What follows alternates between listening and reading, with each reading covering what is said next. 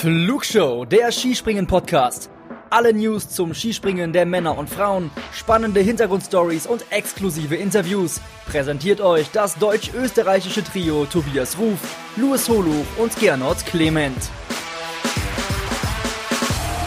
Ja, Podcasts gibt es mittlerweile wie Sand am Meer. Das mag wohl stimmen, aber nicht zur großartigen Sportart Skispringen.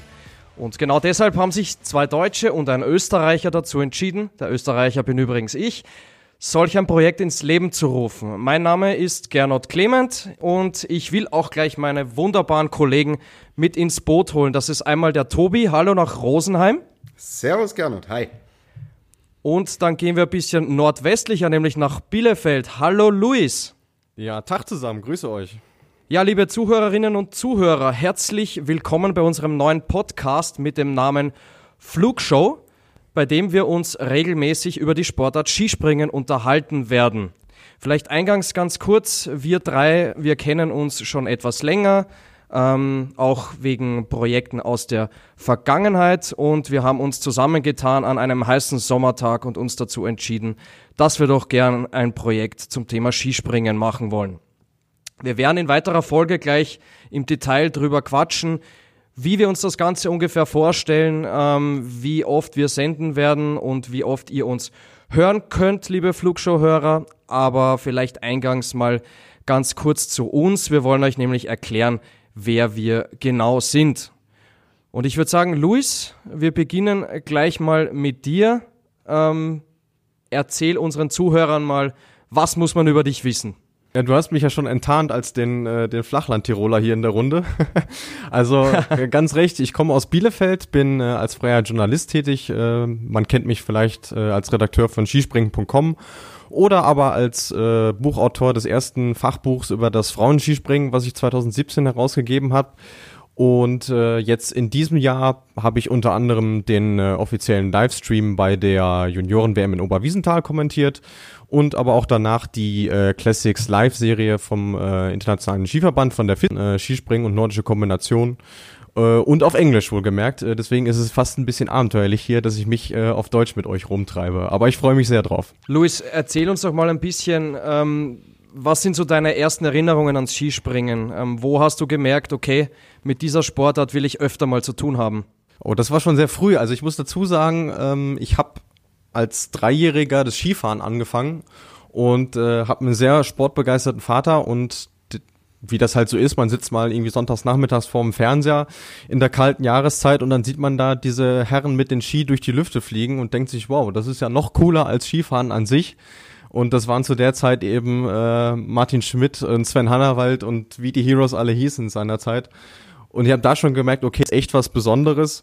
Und dann, ja, sagen wir mal, als Heranwachsender merkt man dann, ja, so Journalismus, das ist was, was für mich sein könnte. Und äh, habe dann auch durch den Freundeskreis äh, Kontakte in die Szene knüpfen können. Ja, und äh, so hat sich dann entwickelt. Du hast gerade schon Namen wie Martin Schmidt oder Sven Hannawald erwähnt. Jetzt erzähl unseren Zuhörern doch mal, gibt's für dich einen sogenannten Hero, All-Time Hero im Skispringen? Also wenn ich mich entscheiden müsste, würde ich wahrscheinlich tatsächlich äh, Martin Schmidt sagen. Einfach auch äh, aufgrund seiner Persönlichkeit, weil das für mich einfach ein ja, so ein, so ein Mensch ist wie, wie du und ich, der sich überhaupt nichts aus dem macht, was er, was er in seinem Leben erreicht hat, obwohl er sicherlich äh, allen Grund oder das Recht dazu hätte. Und äh, das ist einfach ein Typ so vom, vom Gesamtpaket her, wo ich mir so sage, ja, das, also das ist ein echter, ein echtes Idol, ein echter Hero für mich. Spielt da auch der lila Milka-Helm eine Rolle, oder? Ja, klar. Also ich meine, äh, als Kind, äh, wenn man, wenn man eine äh, ne Oma hat, die einem regelmäßig diese äh, Schokolade vor die Nase legt, dann kommt man ja nicht dran vorbei. Luis, jetzt hast du gesagt, Martin Schmidt ist sozusagen dein Alltime hero Gibt's für dich eine Lieblingsschanze, ein Lieblingsspringen, wo du sagst, da musst du jedes Jahr mit dabei sein oder zumindest ähm, vor dem TV-Gerät das verfolgen? Also vom Ambiente her, allein vom, vom Gesamtpaket, einfach auch was den Mythos ausmacht, definitiv äh, Planica, das Saisonfinale oder jetzt wie in, in diesem Jahr hoffentlich die Skiflug-WM. Planica. Ja, das sing, singen wir lasse ich denen, die es können. Aber äh, nee, das ist einfach, das ist einfach was, wo ich jedem Skisprung-Fan sage, Leute, da müsst ihr mal dabei gewesen sein. Das ist einfach episch. äh, um es mal so zu formulieren. Aber da ich es auch ganz gern familiär mag, bin ich äh, sehr gerne in Hinterzarten. Ist egal, ob das jetzt beim Sommer Grand Prix ist, äh, wenn es jetzt nicht gerade 2020 ist oder äh, beim, beim Damenweltcup. Und ich muss aber auch sagen, dass die Junioren-WM äh, dieses Jahr mir außerordentlich viel Spaß gemacht hat. Äh, das war ein tolles Event und deswegen äh, hat auch Oberwiesenthal einen Platz in meinem Herzen. Luis, erzähl uns doch zum Abschluss nochmal unseren Zuhörern, mit welchen Themen du dich in unserem Podcast näher beschäftigen wirst. Na, mir wird ja nicht erst seit diesem Buch, was ich geschrieben habe, nachgesagt, dass ich ein Experte für das Frauenskispringen bin. Ähm, deswegen ist das definitiv mein Steckenpferd. Also ich werde mich ähm, um die Skispringerinnen kümmern, was uns ja auch ein großes Anliegen ist, äh, haben wir schon bei der Konzeptionierung des Podcasts festgestellt. Äh, zudem bin ich aber auch äh, Schanzenfachmann, das habe ich noch nicht erwähnt. Äh, ich bin auch äh, im Skisprungschanzenarchiv tätig und kenne mich dementsprechend mit äh, sehr vielen Anlagen auf dieser Welt aus und äh, aber auch so ein äh, paar Blicke hinter die Kulissen, was so Kalenderplanung, Regeländerungen äh, und das Reglement angeht. Alles klar. Vielen Dank dir, Luis. Ja, dann würde ich sagen, wir springen nach Rosenheim zu dir, Tobi. Erzähl uns doch mal kurz, was muss man über dich wissen? Ja, Gernot. Also ich bin äh, ein paar Tage älter als der Luis, deswegen fängt es bei mir ähm, mit dem Skispringen auch schon etwas früher an. Vielleicht erstmal zu meinem Background an sich. Ich bin Sportjournalist seit knapp zehn Jahren inzwischen. Habe eigentlich Politik studiert und wusste nicht so genau, wo geht die Reise hin. Hab dann ein Praktikum bei Eurosport in München gemacht und da, ja, hat's Klick gemacht, ja. Und dann bin ich da über dieses Praktikum dann Werkstudent geworden und dann habe ich danach festgestellt, ja, Sportjournalismus macht mir Spaß, ich habe mich gut angestellt und anschließend dann ein Volontariat gemacht, also diese Ausbildung im Bereich Journalismus. Und bin dann in Berlin gelandet bei t-online.de und ja, da war es nicht weit her mit Wintersportexperten oben im Norden.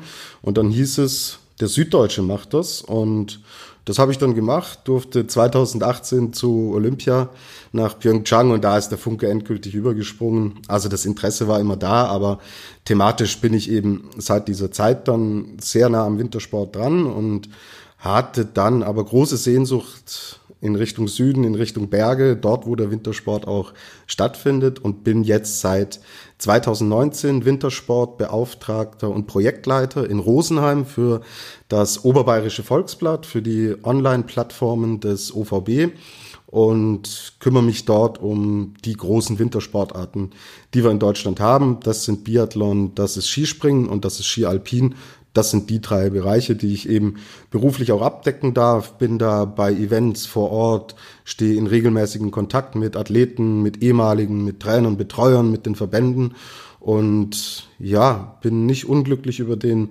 beruflichen Weg, den ich so eingeschlagen habe. Tobi, du hast gerade schon eben angesprochen, du warst in Pyeongchang 2018, dort wo Andreas Wellinger die Goldmedaille gewonnen hat. Kommen wir mal zum Thema Alltime Hero. Ist auch Wellinger dein Alltime Hero? Nein, nein. Wie gesagt, also ich bin Jahrgang 84 und mit Lillehammer 1994 für mich eigentlich bis heute immer noch die geilsten Olympischen Spiele, die ich so vom ganzen Umfeld, vom ja, von dieser ganzen Atmosphäre sagen wirklich auch viele Sportler im Kopf habe. Da ist bei mir so der Knoten aufgegangen und dann habe ich angefangen, mich für Skispringen zu interessieren und dann weiß ich, dass ich wirklich als junger Kerl noch einen gewissen Andreas Goldberger gehört und gesehen habe im, am Fernseher. Und ich war vom ersten Tag an hin und weg und völlig begeistert von diesem Mann, diese Ausstrahlung, dieser Humor, diese Lebensart, die der Goldi über den Fernseher transportiert hat, hat mich wirklich damals ungewöhnlich ich saß mit der Österreich-Fahne in Deutschland vor dem Fernseher, während alle natürlich unsere deutschen Adler ähm, getragen haben, war ich der Einzige, der immer Zieh Goldi geschrien hat. Und diese ungewöhnliche Konstellation lässt mich dann wirklich so weit kommen. All-Time Hero kann nur der Goldi sein. Gibt es ein Lieblingsspringen, wo du sagst, da musst du immer mit dabei sein?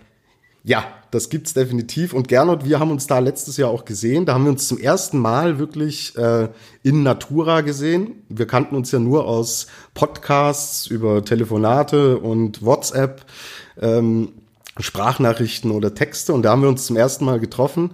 Gernot, was tippst du? Welches Springen hat mich komplett geflasht und beeindruckt?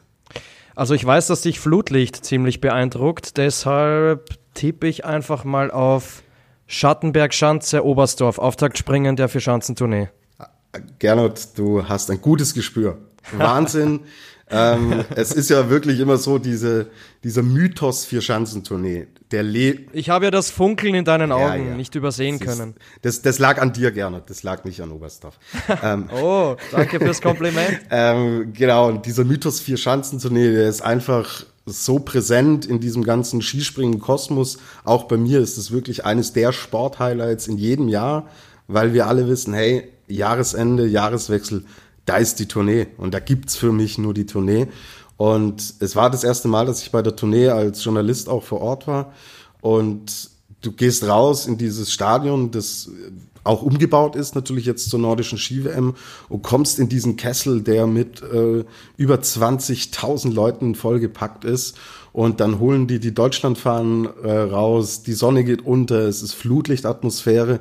Und da oben sitzt der Local Hero Karl Geiger, mit dem ich seit einigen Jahren regelmäßig Sommerinterviews führe, als er eigentlich noch ein Unbekannter war.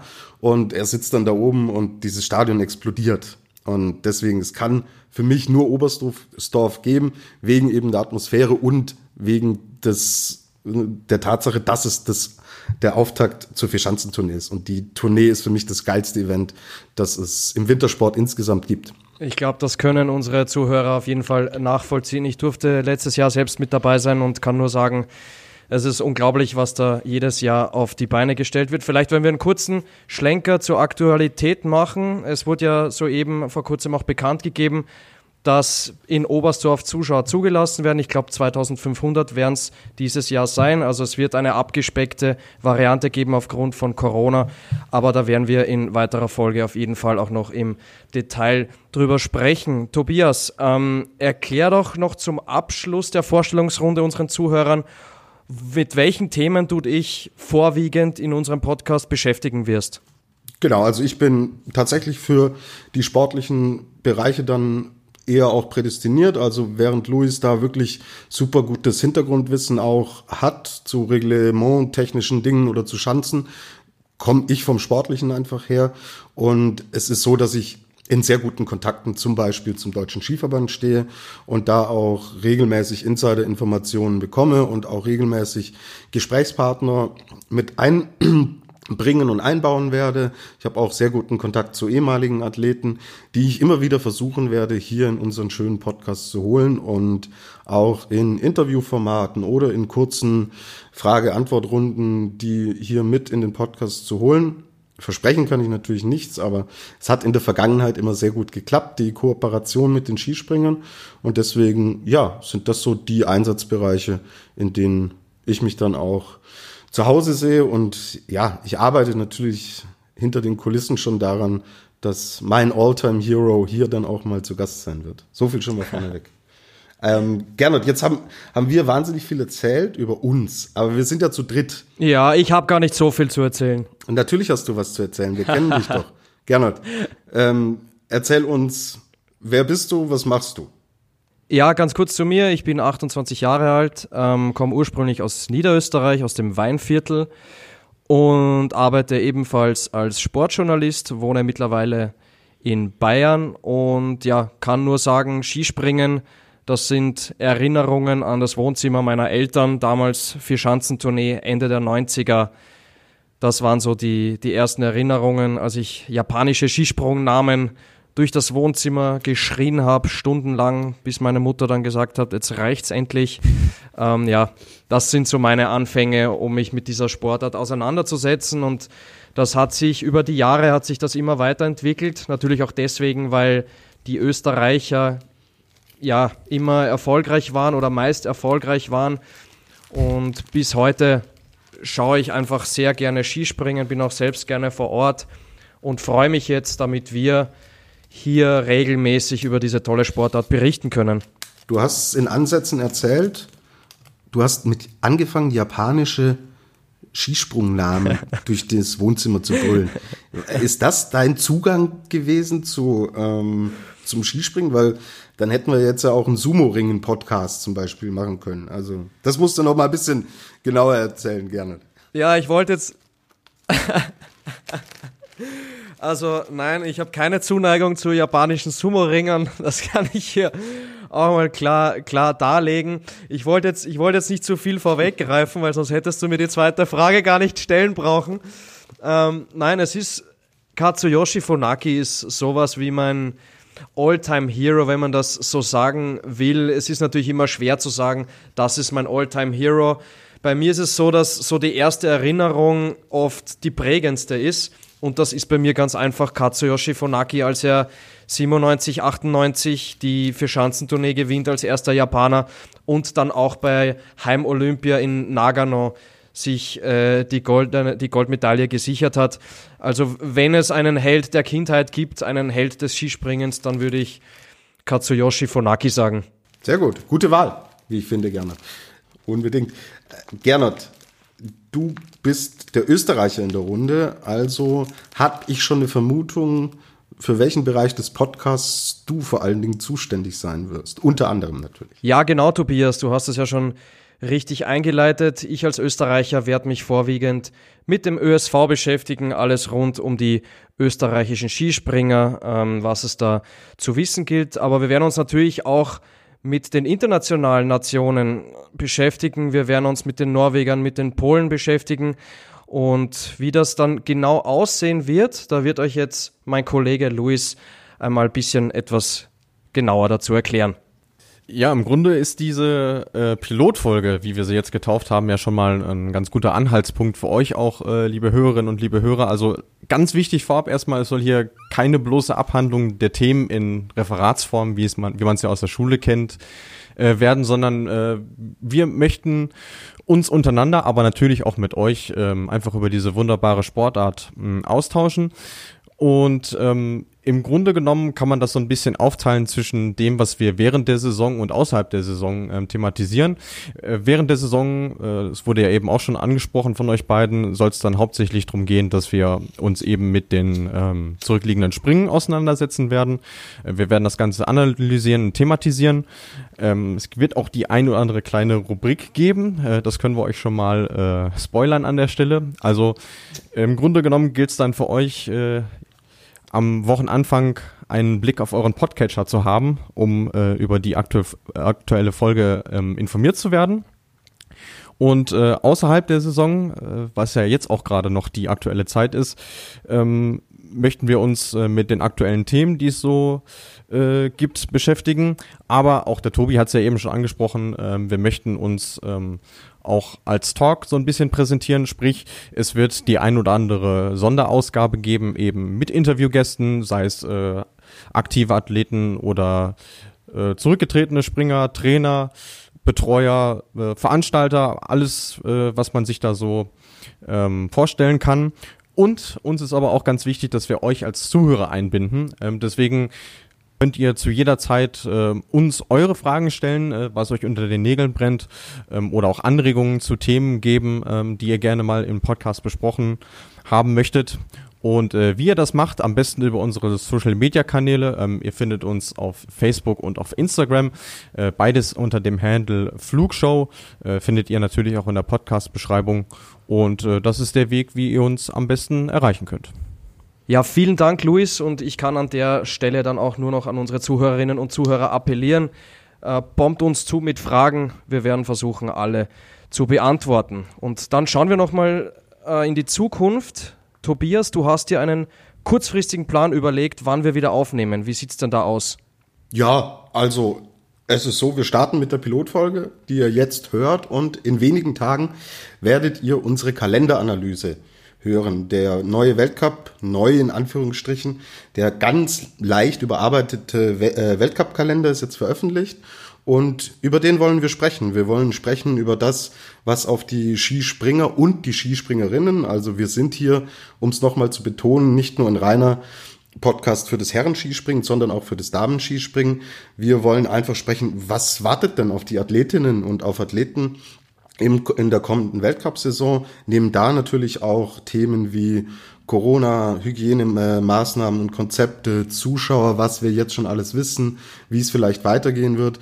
Das nehmen wir dann alles mit rein und machen eine, ja, Analyse und schauen uns an, wie sieht denn überhaupt der Weltcup-Kalender aus. Danach haben wir natürlich noch ein bisschen Zeit bis zum wirklichen heißen Start in die Saison, der ja Ende November in Whistler in Polen dann sein wird. Und diese Zeit nutzen wir. Und dazu werden wir versuchen, Gesprächspartner hier in den Podcast mit einzubinden und werden versuchen, ob es unsere All-Time Heroes sind oder ob es aktuelle Athleten sind, die natürlich gerade auch auf äh, Presse- und Mediarunden unterwegs sind. Wir werden einfach Stimmen einfangen und die hier im Podcast verarbeiten. Das können klassische Interviewformate sein, wo wir dann mit einem Gesprächspartner reden oder wir holen uns verschiedene Mitschnitte aus Pressekonferenzen, aus Medienrunden und werden da dann im Endeffekt auch versuchen, euch die Welt des Skispringens wirklich aus erster Hand wiederzugeben. Und dann im November, wenn wir uns Richtung Whistler bewegen, werden wir natürlich explizite, detaillierte Vorschauen machen. Wie wir die genau gestalten und umsetzen, das weiß ich noch nicht. Und ja, wie gesagt, unser Plan ist jetzt einfach, dass wir zuerst über den Weltcup-Kalender sprechen. Der Gernot muss jetzt in die Volkshochschule, weil er dort nämlich den Japanischkurs belegen muss, weil er ja seinen All-Time-Hero Katsuyoshi Funaki hier einladen und interviewen will. Deswegen, Gernot, pack die Schultasche. Ja, es ist jetzt äh, Zeit, dass du losgehst in die VHS und. Ja, mein Bus kommt in acht Minuten, also es wird knapp. Unbedingt und japanische Pünktlichkeit, also nicht zu spät sein. So, genug geredet, genug, äh, äh, ja, Karlauer hier schon rausgehauen. Gewöhnt euch dran, liebe Hörer. Das ist in dieser Dreierkombination leider nicht zu vermeiden. Wir hoffen, dass ihr genauso Bock auf dieses Projekt habt und dass ihr Freude an unserem Skispringen-Podcast habt und ja, Männer, dann würde ich sagen, machen wir zu für heute. Ich freue mich drauf und habe richtig Bock auf einen coolen Skispringen-Podcast. So machen wir's. Arigato und Sayonara. Ja, ich kann mich dem nur anschließen. Macht's gut, bis bald. Fliegt's, soweit es geht. Servus.